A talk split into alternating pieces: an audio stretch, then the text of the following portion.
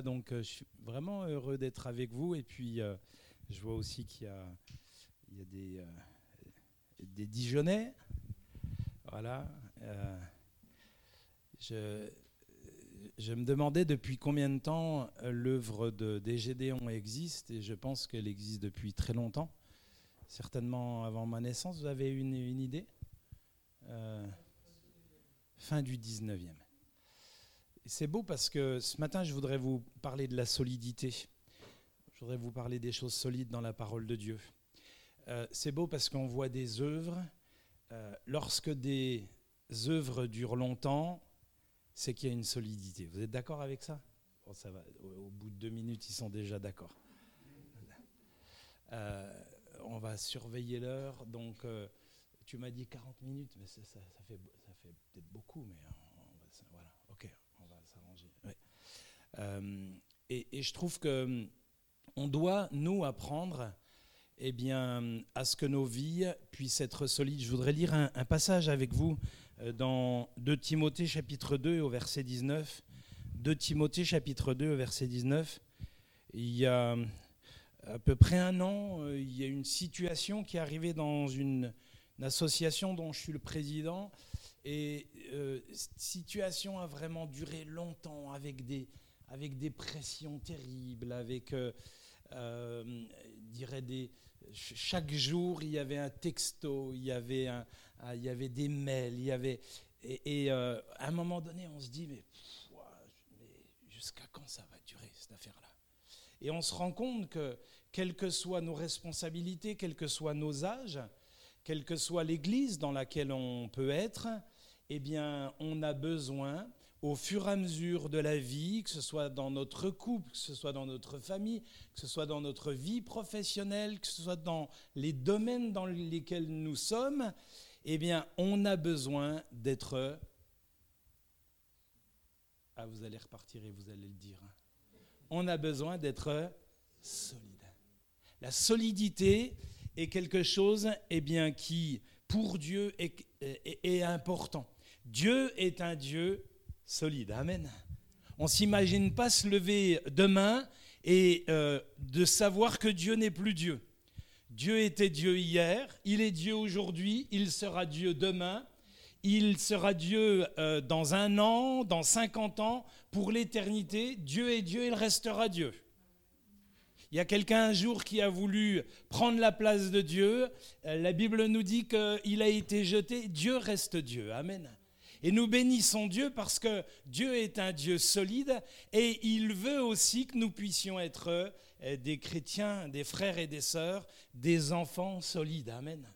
Moi, j'aime bien l'école, euh, euh, comment, l'école chrétienne, hein, l'école des Sarments ou les autres écoles, les autres écoles, parce qu'on sent, eh bien, qu'on amène une solidité dans les enfants, une solidité morale, une solidité spirituelle. Et le diable, lui, eh bien, ne supporte pas que dès, eh bien, euh, leur plus jeune âge, on amène une solidité dans le cœur des, enfants. Le diable, ce qu'il veut, c'est euh, amener toujours euh, la division, amener le contraire de la solidité. Il souhaite que des vies soient fragiles, il souhaite que des vies soient dans la faiblesse. Dieu, lui, veut la solidité. Amen. Et la solidité amène une stabilité. De Timothée chapitre 2, verset 19, pourtant la solide base posée par Dieu existe. Traduction aussi, néanmoins le solide fondement par Dieu reste debout. Donc Dieu ne fait rien d'éphémère, il construit durablement, éternellement, et pour cela il utilise des choses solides, des personnes solides. Il est lui-même la solidité. Et Salomon dira, j'ai reconnu que tout ce que Dieu fait durera toujours. Et à chaque fois que j'ai voulu faire des économies sur des matériaux, il m'est arrivé de construire plusieurs lieux de culte, plusieurs maisons, et à chaque fois qu'il m'a fallu faire des économies, eh bien j'ai dû revenir sur les matériaux qui ont été posés, parce que souvent, sont des matériaux qui ne sont pas, qui ne tiennent pas dans le temps, qui ne sont pas solides. Nous aimons les amitiés solides, nous aimons les relations solides, nous aimons les matériaux solides, nous aimons eh bien, les couples solides, nous aimons eh bien, euh, les églises solides. Et lorsque nous regardons dans la Bible, nous voyons des exemples et des modèles de solidité. Abel, eh bien, c'est un modèle, c'est un solide désir d'être agréable à Dieu. Amen. Noé, c'est une crainte respectueuse et solide. Enoch, eh bien, c'est une volonté solide de marcher pour Dieu. 300 ans. Déjà, nous, on trouve que notre vie chrétienne, elle est longue. Lui, c'est 300 ans. Et pour avoir marché avec Dieu 300 ans à l'époque où il était, eh bien, il fallait une solidité. Amen. Moïse, c'est une fidélité solide. Josué, c'est une autorité spirituelle solide. Daniel, c'est une honnêteté solide. Némi, un courage solide. Un jeune chrétien a demandé un jour à son pasteur de pouvoir euh, euh, faire une, école biblique. Et euh, le pasteur lui dit, eh bien oui, tu es parti pour plusieurs années. Et le chrétien a dit, mais un mois, ça ne peut pas se faire. Et le pasteur a répondu, il faut 50 ans pour faire un chêne et un mois pour faire une courge. il faut du temps pour que la solidité, elle vienne dans nos vies. Amen. Il faut du temps pour que Dieu puisse bâtir des choses. Que nous est-il dit pour le Christ dans 1 Corinthiens chapitre 1 verset 6 car le témoignage de Christ ayant été solidement établi parmi vous, de sorte qu'il ne vous manque aucun don, dans l'attente où vous êtes de la manifestation de notre Seigneur Jésus-Christ. Il vous affermira aussi jusqu'à la fin pour que vous soyez irréprochables au jour du Seigneur. Donc nous voyons qu'il y a le solide fondement qui est établi. Et qu'est-ce que la crise sanitaire eh a révélé dans le peuple de Dieu? Elle a révélé le manque de solidité chez certains et pour d'autres une absence totale de solidité. On estimait il y a encore six mois, ça s'est réduit, que 20% des croyants n'étaient pas retournés dans les églises. Et euh, euh, aujourd'hui, euh, ce, dont on se rend compte, ça c'est le, président du CNEF de Côte d'Or qui vous parle, donc à, l'échelon national, on, a, des études, eh bien, ce que, ce que, nous montre euh, la crise, c'est que si des gens sont partis, beaucoup de gens sont revenus, sont venus dans les communautés, beaucoup de gens nouveaux sont, revenus, sont venus dans les communautés. Et je suis convaincu que l'œuvre de Dieu, c'est de faire avec ces personnes nouvelles des femmes et des hommes de Dieu solides. Amen. Sur qui, eh bien, Dieu peut s'appuyer pour qu'il y ait un peuple de Dieu fort en France. Amen. Le solide fondement, eh bien, est établi parmi vous et Jésus est l'exemple parfait de la solidité. Et par son travail de charpentier, eh bien, il avait déjà compris que lorsque la charpente d'une maison eh bien, tombe, les murs vont tomber après. Amen. Vous savez, on dit souvent que c'est la charpente qui tient tout. Et quand la charpente eh bien, est tombée, en général, euh, les murs ne, ne se tiennent plus. Et je ne sais pas, mais je trouve que parfois, vous avez des chrétiens qui sont bien charpentés dans leur tête, mais quand la charpente des pensées s'écroule, souvent les murs partent avec aussi. Il y a des brèches. Et la parole de la maison fondée sur le roc nous montre qu'il y a eu une inondation, le terrain, le torrent s'est jeté contre cette maison sans pouvoir l'ébranler, parce que Jésus nous dit qu'elle était bien bâtie, elle était solide parce qu'au préalable, l'homme a creusé, creusé profondément. Et il a construit cette maison sur le roc. Amen. Amen. parfois j'ai l'impression que nos bâtiments, nos églises, j'ai participé à l'extension de, euh, de l'église du tabernacle à Dijon, et euh, il a fallu eh bien, faire des cages euh, pour pouvoir y ancrer des poutres métalliques. Et je peux vous dire que c'est du solide. C'est du solide. Il y a, il y a, une, il y a une, poutre métallique, euh, ce qu'on appelle des descentes de charge. La descente de charge est sur cette poutre et euh, tout a été construit bien solidement. Et je trouve que parfois, les églises sont plus solides que les gens qui sont dedans. C'est un réel problème, n'est-ce pas? C'est-à-dire que parfois, il y a des églises, il y a des bâtiments, ils ne bougeront pas, mais ils voient des gens passer et repartir. Amen. Alors que le plan de Dieu, c'est que ceux qui sont à l'intérieur doivent être aussi solides que la construction eh bien, de l'intérieur et de l'extérieur. On voit que Salomon a construit un temple qui existe encore avec des pierres choisies, magnifiques, qui pèsent plusieurs tonnes. J'ai eu l'occasion, lorsque j'ai visité eh bien, Israël, d'aller euh, vers les fondements du, temple d'Israël, et on voit des pierres euh, qui pèsent mais plusieurs tonnes, qui sont encore là. Et on se dit, waouh, c'est impressionnant, ils ont dû, ils ont déjà pour les amener là, c'est un travail considérable, mais elles, euh, elles sont là, cachées peut-être, mais elles apportent une solidité à la structure.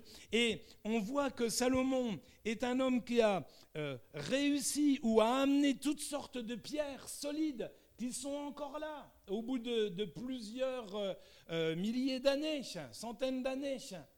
Mais malheureusement, son temple intérieur était en carton. Amen. Lui-même n'a pas su prendre des matériaux pour que sa vie spirituelle eh bien, soit solide. Le 13 juillet 1813, un couple de jeunes missionnaires américains, Anne et Adoniran Johnson, débarquaient à Rangoon, en Birmanie. Au cours de l'interminable voyage terriblement éprouvant, Anne, très malade, perdra son enfant avant terme. Ils vont servir près de 40 ans et deviendront les premiers missionnaires chrétiens avec pour but de prêcher en Birmanie. Ils traduisirent la Bible et établirent un nombre d'églises baptistes importants. Ils allaient exercer avec courage et passion un ministère pionnier dangereux et difficile, jalonné d'expériences et d'épreuves cruelles. Anne partage ses états d'âme et ses combats intérieurs dans son journal intime. Sommes découragés depuis quelques jours à cause de la sombre perspective qui nous attend. Tout ce qui concerne notre mission est plongé dans l'incertitude. Mais elle ajoute, si la route était tellement, était clairement tracée et facile à parcourir, quelle serait la place de la confiance en Dieu? Mais je suis reconnaissante de ce que mon Père céleste m'oblige à me confier en lui, en notant les choses sur lesquelles nous sommes naturellement enclins à nous appuyer. À leur mort, ils laisseront en Birmanie la Bible, sans église et plus de 8000 croyants. Amen. Des gens solides. Des gens solides. Qui ont amené une solidité eh bien, dans, dans le pays dans lequel ils étaient missionnaires. On va voir une première chose. Regardez dans Colossiens chapitre 2 et au verset 5. Ça va Vous êtes encore avec moi? On continue alors. Vous avez déjà vu le mot solide dans la parole de Dieu? Colossiens chapitre 2 au verset 5. Alors des fois il y a des traductions qui, euh, qui changent. Hein. Je ne sais pas s'il y a le verset. Voilà car je suis absent de corps. Si je suis absent de corps, je suis avec vous en esprit, voyant avec joie le bon ordre qui règne parmi vous et la fermeté on le traduit aussi, et là, au départ c'était ça, et la solidité de votre foi en Christ. Et la solidité de votre foi en Christ. Il y a eu beaucoup de débats hein, là-dessus. Hein. Est-ce qu'on peut avoir une petite foi, une grande foi, une, euh, une foi faible, une foi solide, une foi... La foi reste la foi. Amen. Et la foi euh, peut être petite ou grande, cela reste la foi. Et sans la foi, il est impossible d'être agréable à Dieu, nous dit la parole de Dieu. Et Georges Muller dira, les difficultés nourrissent la foi. Amen. On devrait dire Amen. Seigneur, donne-moi des difficultés. Et euh, on, en, rit, on en rit, mais, finalement, je dirais, j'arriverai à la fin de, de, de, ma vie ou de mon ministère en me disant, eh bien les difficultés, oui, ont nourri ma foi, les difficultés ont fait euh, de moi l'homme que Dieu a voulu que je sois, ou la femme hein, que Dieu a voulu que je sois, ou l'Église que Dieu a voulu que je sois. Amen. Parce qu'on le sait, on l'a déjà entendu, on veut tellement vivre dans un monde aseptisé, hein, un, un, monde de gel hydroalcoolique. Mais, la réalité, elle est là. La solidité de la foi, de la femme à la perte de sang, la solidité de la foi des quatre porteurs euh, du paralytique. Et euh, c'est pour cela qu'il nous faut travailler une foi solide et elle sera audacieuse. Amen. Euh, on a un frère euh, belfortin et euh, je, suis de la patrie de Belfort. Et le Belfort, c'est un petit territoire et on n'est pas très nombreux en France. Et tous les ans, eh bien, il y a sur une ancienne, sur l'espace d'une ancienne caserne militaire qui s'appelle le Foratri, il y a la fête foraine. Et un soir, eh bien, lorsque j'étais pasteur à Belfort, je, rentrais chez moi, il était environ 23 heures, et j'ai vu euh, eh bien, euh, descendre une colonne de, camions, et euh, le, premier camion s'est arrêté vers moi et m'a dit, écoutez monsieur, on, ne trouve pas notre chemin, est-ce que vous pouvez nous indiquer où est cet, endroit? Je lui dit, écoutez, oui, il n'y a pas de souci, allez, si vous me permettez, je monte dans le camion, et puis il me dit, bah, ah, bah, alors là, vraiment, à 23h à Belfort, hein, des fois, on trouve pas. Tu tout content, et puis il conduit le, camion, et, puis il me dit, vous savez ce qu'il y a derrière? Je dis, non, il me dit des lions. Je dis, ah bah nous, on a un lion, mais il est en pierre. et euh, donc, je les amène sur le, sur le, site, et euh, cet homme me dit, mais vraiment, un grand merci. Il dit, voyez, euh, on, on, a roulé, comment on a pas mal roulé, tout le monde est fatigué. Donc, euh, il me dit vraiment, je vous remercie de votre disponibilité. Euh, venez samedi et je vous donnerai des places gratuites.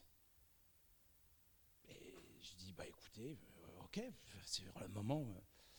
Et je rentre chez moi à 11h30. Ma femme, elle me dit, t'étais où?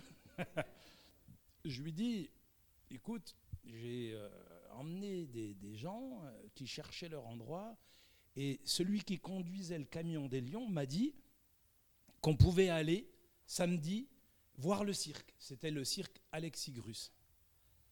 Et mon épouse, elle me dit Ouais, mais tu le connais, le gars Tu sais qui c'est? Je lui dis Non, je ne sais pas, mais samedi, on y va. Moi, je voudrais que les enfants puissent voir. Euh, donc, j'ai quatre enfants, on est six. Je, dis, je voudrais que les enfants puissent voir euh, une fois dans leur vie eh bien, ce qui se passe dans un cirque. Alors le samedi, je reste avec mon idée, on se lève le matin et je lui dis, écoute, euh, on ira euh, cet après-midi. Euh, elle m'a dit, mais tu connais même pas la personne. Eh, c'est pas grave. Et j'arrive on arrive, les six arrivent devant la caisse et je dis à la dame, la personne qui conduit le camion des lions m'a dit qu'il me donnerait des places gratuites. Et la femme à la caisse a dit, ah ben c'est Alexis Grus. Oui, il n'y a pas de souci. J'avais même donné un évangile, j'y avais parlé du Seigneur. Vous vous, rendez compte Donc, il m'est arrivé une fois d'évangéliser Alexis Grus. Et on s'est retrouvé en présidentiel. Je ne vous explique pas, il devait y en avoir pour 200 euros au moins. En présidentiel. D'ailleurs, on, était les seuls. on était les seuls. Mes filles, elles me disaient, papa, mes copines, elles me regardent en se disant, mais qu'est-ce qu'ils font là Et on a vu le, spectacle, et franchement, c'était super beau. Alors aujourd'hui, malheureusement, hein, vous savez euh, la polémique qu'il peut y avoir. Mais je vous raconte ça, c'est parce que en fait, on doit avoir une foi audacieuse. Amen. Et ce n'était pas pour une histoire d'argent, parce que ce n'est pas un problème pour nous.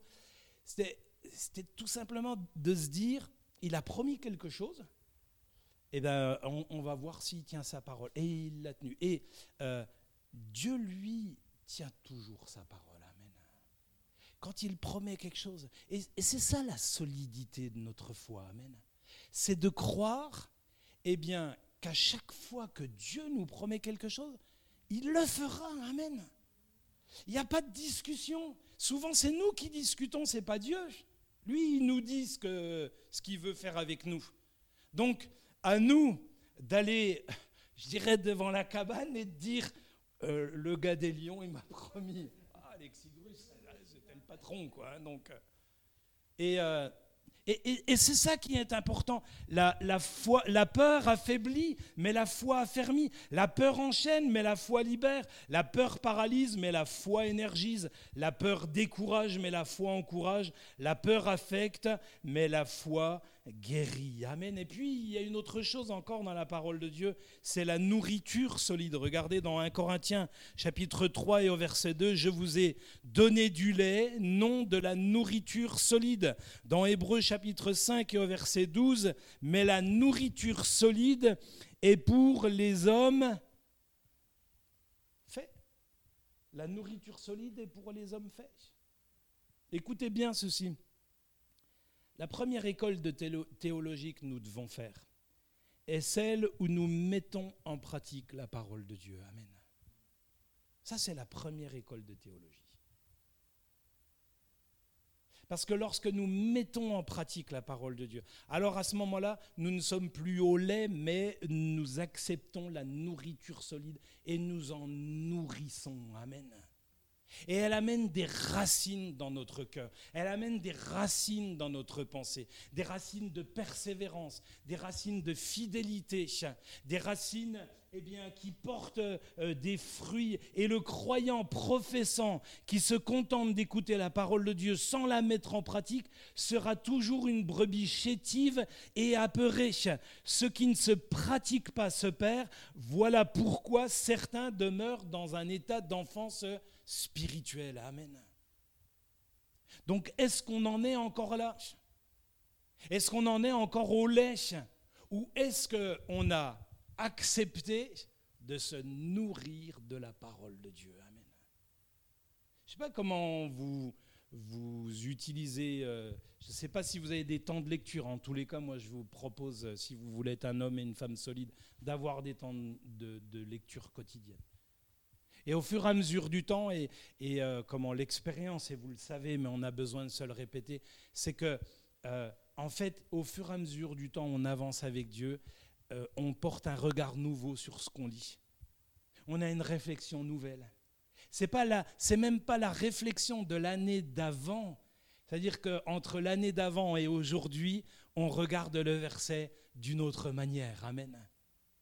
Et c'est ça qui est fort dans la parole de Dieu. Et c'est pour ça que je dis souvent que la parole de Dieu est une mine sans fin. Amen. Une mine sans fin. Lorsque j'étais enfant, dit l'apôtre Paul, je parlais comme un enfant, je raisonnais comme un enfant. Lorsque je suis devenu un homme, j'ai fait disparaître ce qui était de l'enfant. Et cette nourriture solide fait de nous, eh bien, des disciples de longue date. Amen. Cette nourriture solide eh nous amène à avoir une capacité déjà de nous enseigner, avant d'enseigner les autres, mais de nous enseigner, et puis ensuite de mettre en pratique la parole de Dieu. Amen. Et puis regardez si vous lisez dans un roi chapitre 6 et au verset 4, un roi chapitre 6, 6 verset 4, il nous est parlé de Salomon qui eh bien, fit à la maison, c'est-à-dire la maison de Dieu, un roi chapitre 6 verset 4, des fenêtres solidement grillées ou grillagées. Je ne sais pas si voilà, le roi, c'est écrit. Pourquoi? Parce que c'était important que les oiseaux, les serpents, les voleurs, les rongeurs, les soucis, les inquiétudes, c'est comme des rongeurs qui veulent venir dans, la dans notre maison. Nous sommes le temple de Dieu, il est important que nos maisons soient solidement grillagées. Amen. Pour ne pas que serpents, voleurs, pas développer tout ça, mais vous le savez, puissent eh bien, y rentrer afin que nous puissions eh bien, rester solides. Lorsque William Carré envisage pour la première fois la possibilité de se rendre en Inde comme pionnier missionnaire, son père lui dira qu'il n'a aucune qualification pour cette tâche.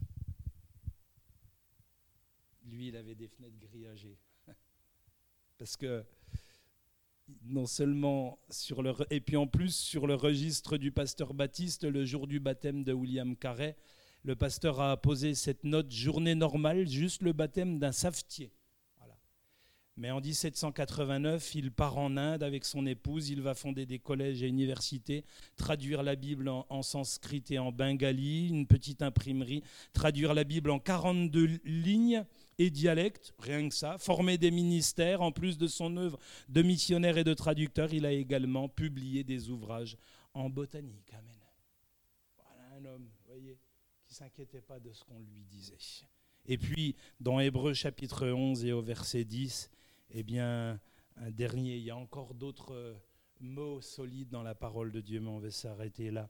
Hébreu chapitre 11 et au verset 10. On peut, on peut le mettre? Hébreu chapitre 11 et au verset 10. Car il attendait la, la cité qui a de solides fondements, celle dont Dieu est l'architecte et le constructeur. Vous imaginez qu'on arrive au ciel tout est écroulé. il y a eu un tremblement de terre. On peut, ne peut même pas imaginer ça. Parce qu'elle a de solides fondements. Dieu construit, a construit le ciel à l'image de ce qu'il est. Amen. Et des fois, euh, nous, humains, on ne construit pas l'Église comme euh, eh bien, Dieu a construit le ciel. Il est important qu'on garde ça dans notre tête. De la même manière que Dieu construit la cité qui a de solides fondements, il est important que nous, peuple de Dieu, nous puissions avoir cela en tête, construire l'œuvre de Dieu avec de solides fondements. Amen.